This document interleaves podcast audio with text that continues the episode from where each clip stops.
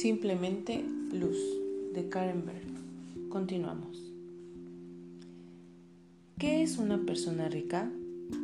El término Ashir, que significa rico en hebreo, es un acrónimo de las palabras ojos, dientes, manos, pies. Eso es precisamente una persona rica. Alguien que tiene ojos para ver, dientes para alimentarse y hablar, manos para crear y pies para caminar. Por supuesto, este significado no se refiere solo a nuestras capacidades físicas, sino también a nuestra capacidad de conectarnos, compartir, crear y hacer. Antes de que los romanos entraran en Jerusalén, había dos facciones opuestas viviendo en una misma comunidad. Una de ellas quería emprender la guerra contra Roma, la otra no. ¿Qué hizo la facción que quería hacer la guerra? Quemaron las reservas de comida que iban a alimentar a la gente durante tres años. Lo hicieron para forzar a aquellos que no querían luchar a unirse a sus esfuerzos bélicos. ¿Puedes imaginártelo? Pusieron a los suyos en situación de privación con tal de conseguir sus propios fines. ¿En qué aspectos privamos a otros de luz para conseguir lo que queremos? Yom Kippur es el día en que los mundos superiores se abren a toda la humanidad para permitir que nuestras oraciones obtengan respuesta y nuestra negatividad sea arrasada por el mar como si nunca hubiera existido. Espiritualmente, estamos parados ante las puertas del Sancto Sanctorum, implorando por nuestras vidas, o al menos por la posibilidad de renovar rehacer aquello que no hicimos el año anterior. Mientras permanecemos allí, no solo debemos pedir perdón, sino también estar dispuestos a otorgarlo. Si perdonamos, no si perdonar no forma parte de nuestra naturaleza, si persistimos en, en juzgar a los demás en vez de valorarlos y apreciarlos, no podemos pararnos ante el Creador y pedirle a Él lo que no nos pedimos a nosotros mismos. Por tanto, debemos pensar un poco antes de decir nuestras oraciones e intentar encontrar en nosotros mismos la capacidad de ser como el Creador, de perdonar y dejar de juzgar. Le pedimos al Creador que disuelva todas las cosas negativas que hemos hecho, pero Él solo puede hacerlo cuando nosotros estamos dispuestos a hacer lo mismo por aquellos que nos rodean. Debemos ver lo, que lo divino está en cada uno de nosotros si podemos verlo, lo divino regresará a nosotros, no solamente hoy, sino todos los días. Espero que la unidad que formaremos nos conduzca a un lugar libre de caos, dolor y sufrimiento, lleno de luz inagotable. Los seres espirituales son personas que pueden generar luz en el mundo entero.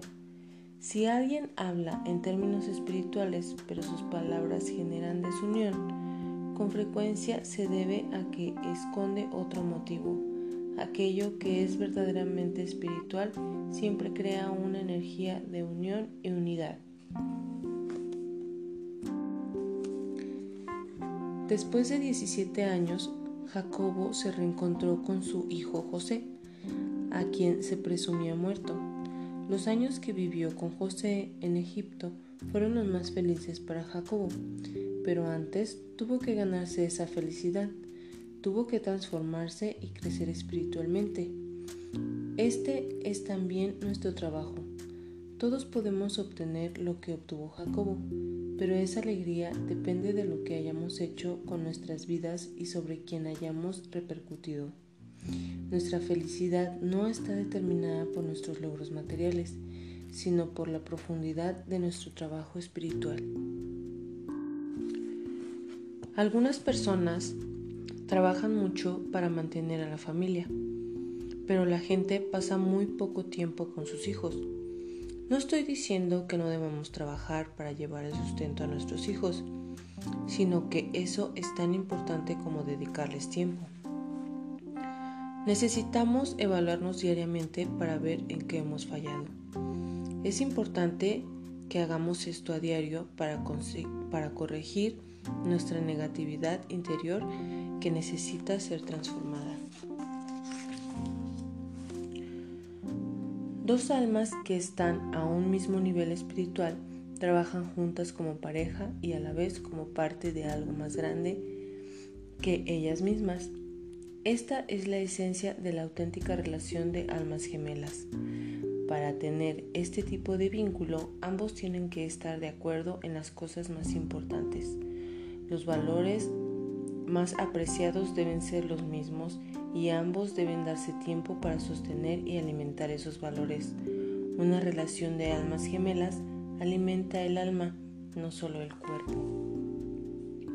Mucha gente anhela este nivel de compatibilidad, pero es importante recordar que no todo el mundo viene aquí para casarse y encontrar a su alma gemela. Muchas personas tienen un trabajo importante que realizar aquí en la Tierra, que quizá no tenga nada que ver con encontrar a la otra mitad de su alma. Consideren, por ejemplo, la vida de una persona como la Madre Teresa, que nunca se casó, pero que se ocupó de los niños huérfanos y creó unidad en el mundo. Su trabajo en la tierra era hacer exactamente lo mismo. ¿Cómo encontrar a tu alma gemela? Comienza por preguntarte, ¿dónde estoy buscando y qué es lo que busco? Si una persona que ya pasó los 35 o 40 años sigue buscando a su alma gemela, lo más probable es que se haya puesto una meta demasiado alta. Una persona así está buscando la perfección. Pero, ¿quién es perfecto? Si buscamos a un hombre que sea rico, inteligente, elegante y apuesto, puede que haya llegado la hora de pensar nuestras prioridades y decidir qué es realmente importante en un compañero. Quizá entonces podamos encontrar a alguien con quien compartir nuestra vida.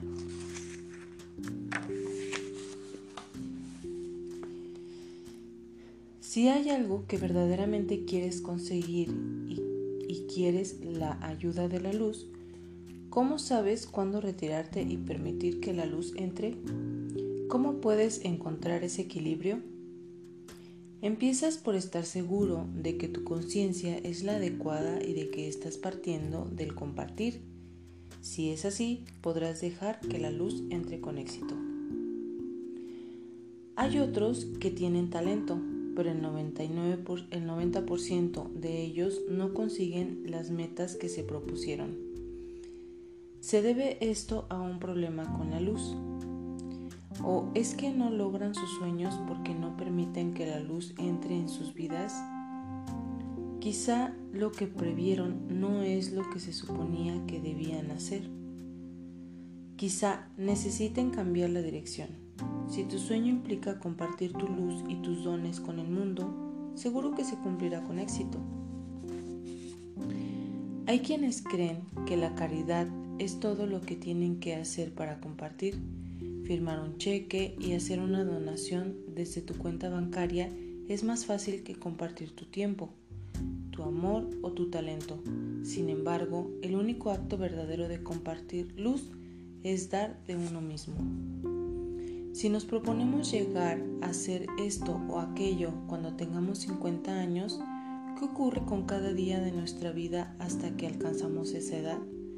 se convierte en un desperdicio? Cuando abrimos los ojos por la mañana y respiramos, tenemos que comprender que ese día es tan importante como cualquier otro. Nuestro trabajo de hoy no es distinto al de ayer ni será diferente al de mañana, aunque pasen 25 años. Nuestra tarea sigue siendo tratar traer más luz al mundo. Ese día, hoy importa.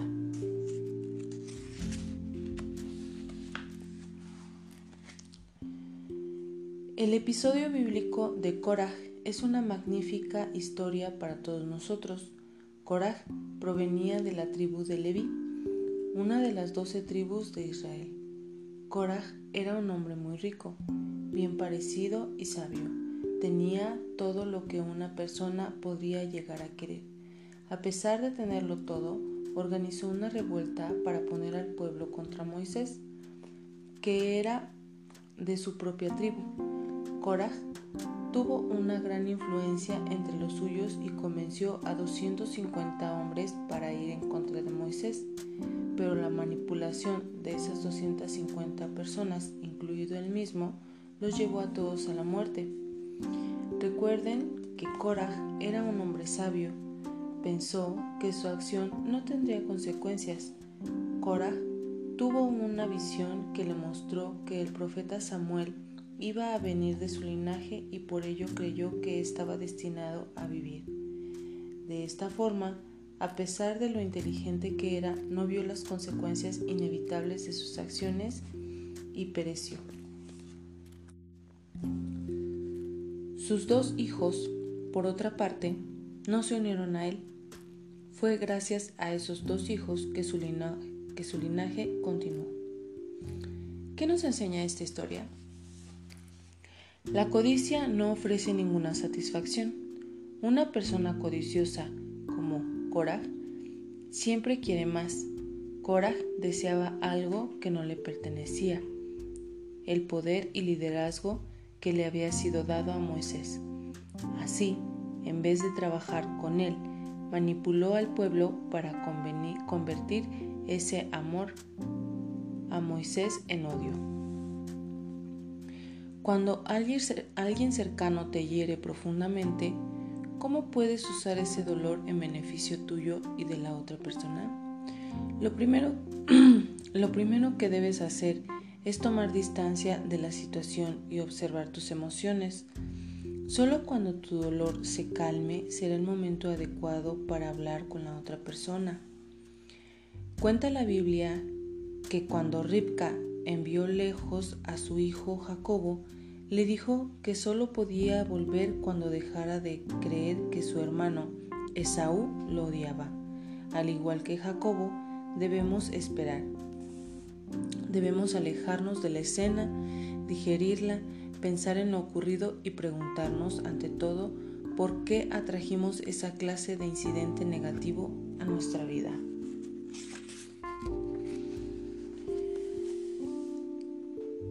Luego, especialmente si estás tratando de ser más espiritual, deberías comenzar un diálogo abierto con la persona que te ha herido. No con alguien ajeno o con un amigo, sino directamente con esa persona, y solo cuando ya no sientas enojo.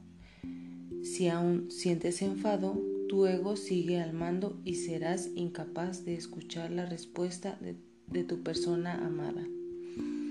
Pero si te, aproximas a la otra persona sin intenciones ocultas, revelarás luz en lugar de promover el caos y crecerás espiritualmente en el proceso. Desde el punto de vista cabalístico, cuando hablamos de la enfermedad en cualquiera de sus niveles, nos referimos a ella como malestar. Es una desconexión y una falta de armonía con la luz. ¿Qué es la luz? La luz es completitud total. Entonces, ¿qué ocurre cuando tenemos malestar? ¿Qué nos, qué nos separamos de la luz del Creador? No puedes forzar a la gente a que abra su mente y vea lo que está ahí para ser visto. Ser verdaderamente espiritual es darse cuenta de que no todos tienen el mismo punto de referencia que tú. La espiritualidad, especialmente el camino de la cábala, no es para todos. La luz es muy fuerte y si una persona no puede manejar este tipo de energía, entonces no es el camino adecuado para ella en este momento.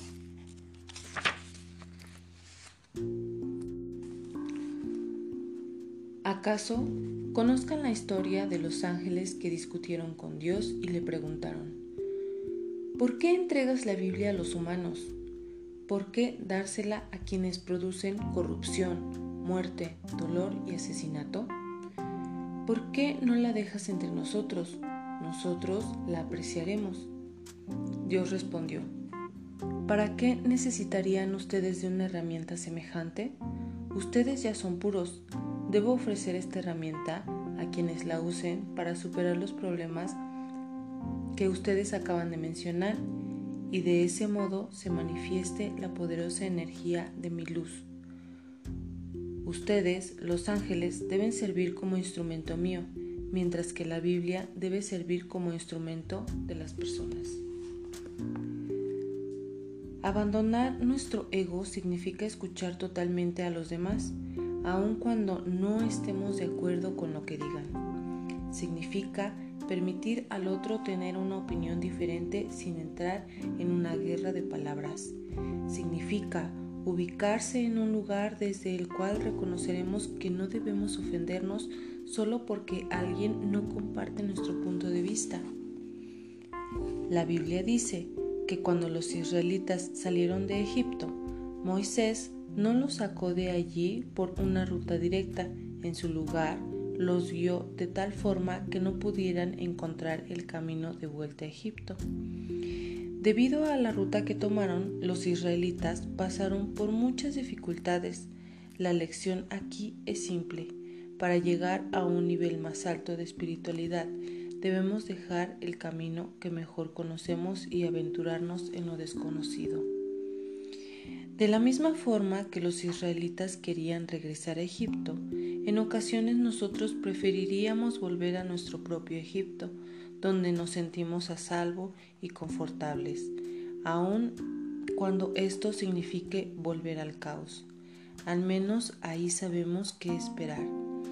En una ruta nueva, en cambio, no tenemos idea de cuáles serán los resultados a veces el Creador nos conduce por caminos que desconocemos. No nos da opción, pero es por nuestro bien espiritual, para impedir que regresemos al caos.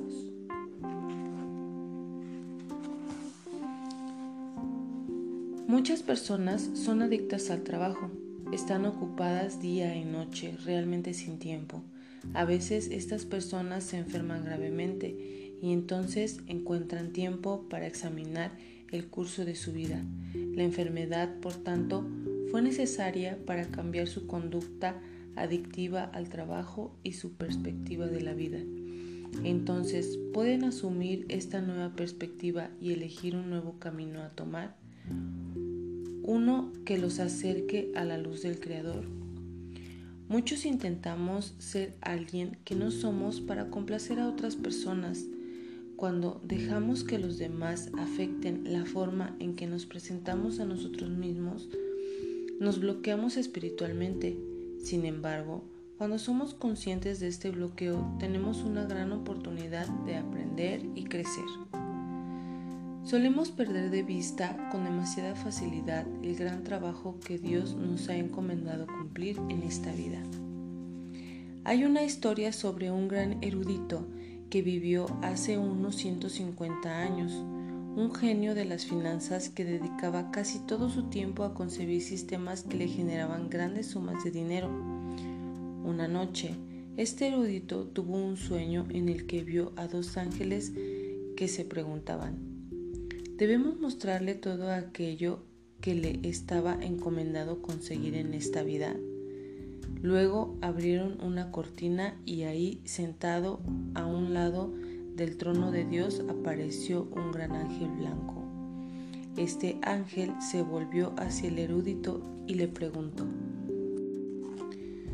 ¿Dónde están los grandes libros espirituales que supuestamente ibas a escribir?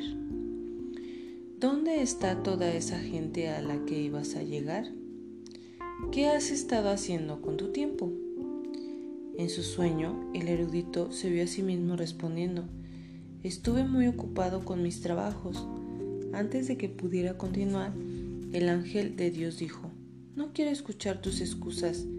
Piensa que te di una mente así para que pudieras acumular un montón de oro. ¿Piensas que esa es la razón por la que te puse aquí? Cuando despertó, el erudito estaba profundamente conmovido por el sueño y decidió actuar según su mensaje. se comprometió a cumplir con lo que el ángel le había mostrado. Comenzó a escribir numerosos libros espirituales y fundó una escuela con muchos estudiantes. Los ángeles aparecieron en otro sueño y le dijeron, bendito seas en este mundo y en el próximo. ¿Cómo estamos usando los dones que el ángel de Dios nos ha otorgado?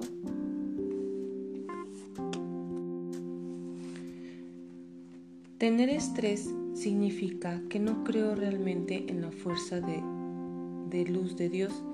Significa que me falta certeza. Si en lugar de estar pendiente de la situación concreta que tengo frente a mí, le prestara atención a la luz, entendería que aunque perdiera mi trabajo hoy, podría encontrar otro a la vuelta de la esquina, en el que me pagarán el doble. De modo que debería estar estresado ahora no, pero mientras me falte certeza, sentiré estrés. En el libro del Éxodo, Dios le dice a Moisés que tiene la habilidad de persuadir, pero Moisés lo cuestiona. Moisés era Piscis y en ocasiones los Piscis prefieren ocultarse antes que asumir una responsabilidad. Pero este no fue el caso de Moisés, no estaba escapando a su responsabilidad. ¿Soy yo el canal? ¿Soy la persona que tú, Dios, quieres que sea? Igual que Moisés, con frecuencia nos sentimos inseguros de nuestra capacidad para difundir luz, pero a pesar de ello es nuestra responsabilidad ser el faro de luz que Dios quiere que seamos. Una de las mejores formas de revelar la luz es a través de la unidad dentro de una pareja. ¿De qué formas puede una pareja crear esta unidad? Depende de la pareja en cuestión. A veces es difícil cambiar viejos hábitos. Con frecuencia, si uno de los dos integrantes está estudiando y creciendo espiritualmente y el otro no, el primero debe convertirse en modelo de los principios que esté aprendiendo, en lugar de ser un profesor o un conferencista. No existe la coerción en la espiritualidad tenemos que aprender a hablarle a la otra persona de modo que se sienta alentado a escucharnos. Por ejemplo, si estás casada con alguien de Leo como yo, nunca le digas que algo que hizo o dijo está mal. Esto le, haría cerrarse de inmediato, pues estarías afectando su ego y los Leo se sienten muy orgullosos de quienes son, pero si tomas al mismo individuo y lo halagas, entonces conseguirás alentarlo al cambio. Asimismo, si criticas a un nativo de cáncer, lo pierdes, pero si le dices, ¿sabes cuánto me has herido? Entonces tienes una oportunidad, porque los cánceres son sensibles al dolor y al sufrimiento Aprende la psicología de cómo hablarle a tu pareja para su propio bien y tu relación crecerá en el proceso. La energía de una persona prevalecerá sobre todo lo que es suyo. Incluso un libro puede cargarse con la energía de su dueño. ¿Cuál es el castigo para una persona celosa? Vivir con sus propios celos. Cuando somos celosos, Nunca nada es suficiente. Todo lo que sentimos es carencia. De ahí que los celos sean tanto la causa como el efecto de nuestro sufrimiento. La semilla de los celos es en sí misma la consecuencia. Cada día que vivimos con celos estamos en crisis. Nos sentimos merecedores y no podemos librarnos de estos pensamientos. Los celos son el castigo del celoso. Es la mujer quien enciende las velas el viernes por la noche. ¿Por qué? Se dice que la mujer, representada por Eva, fue quien quitó la luz del mundo.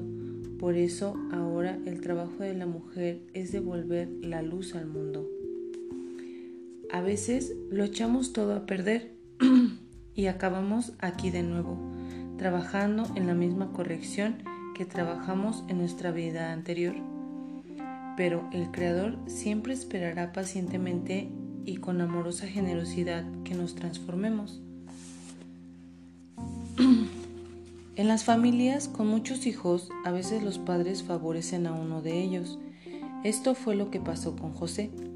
Jacobo tenía afinidad con José porque ambos representaban la energía de la columna central. Pero al favorecer a José, Jacobo generó envidia entre los hermanos, empujándolos a vender a José como esclavo. Es tarea de los padres promover la unidad y no la división dentro de la familia. El Zohar dice que una persona puede construir o destruir. La esposa de Korah tenía este poder. Ella le dijo, mira lo que Moisés te ha hecho, te ha cortado todo el pelo y ahora nadie te reconoce. Él no quiere que estés en su mismo nivel ni que tengas su mismo estatus. Pero, ¿acaso no tienes derecho? Ella destruía con sus palabras y fue tras escuchar sus palabras que Korah intentó destruir el liderazgo de Moisés y Aarón. Está en manos de la mujer levantar a su hombre o, o derribarlo.